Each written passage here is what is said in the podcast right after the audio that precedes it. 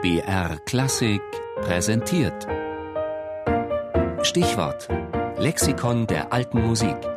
Immer sonntags in der Sendung Tafelkonfekt um 13.05 Uhr.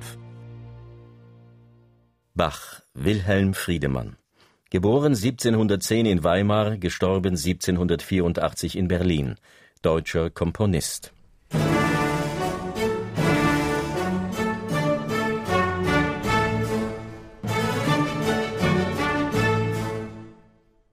Auf dem Georg Friedrich Weitsch zugeschriebenen Ölbild aus der Zeit um 1760 sieht er reichlich unseriös aus, wie ein verwegener Bon vivant, wie ein Lebemann, wie ein Dienstmädchenverführer und ein Womanizer älterer Damen zugleich.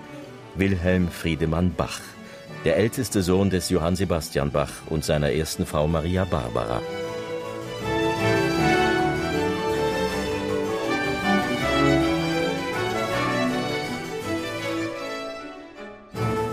Wilhelm Friedemann Bach. Er war eine genialische, selbstwollende, eigenwillige Persönlichkeit, die jenseits ihrer Zeit stand und am Ende als Künstler wie als Mensch tragisch scheiterte. Am 22. November 1710 wurde er in Weimar geboren. Seine musikalische Laufbahn begann er als Organist in Dresden. Sein Beiname Hallescher Bach resultiert aus seiner langen Zeit in Halle. Ab 1746 wirkte er dort als Organist und erhielt den Titel Director Musices.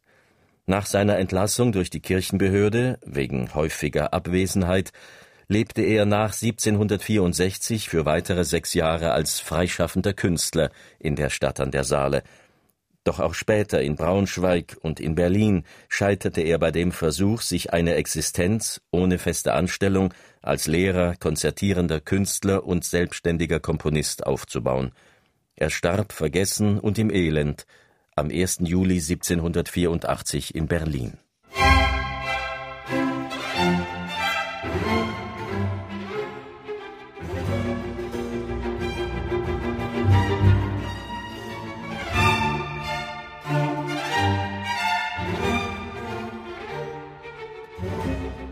Wilhelm Friedemanns Biografie mutet wie die Vorwegnahme eines romantischen Künstlerlebens an.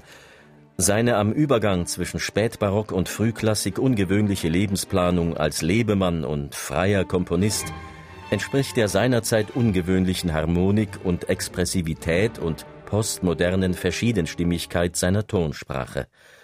Wilhelm Friedemann war seiner Zeit voraus. Damit aber war er seinem Vater Johann Sebastian, wenn auch in ganz anderer Weise, sehr ähnlich.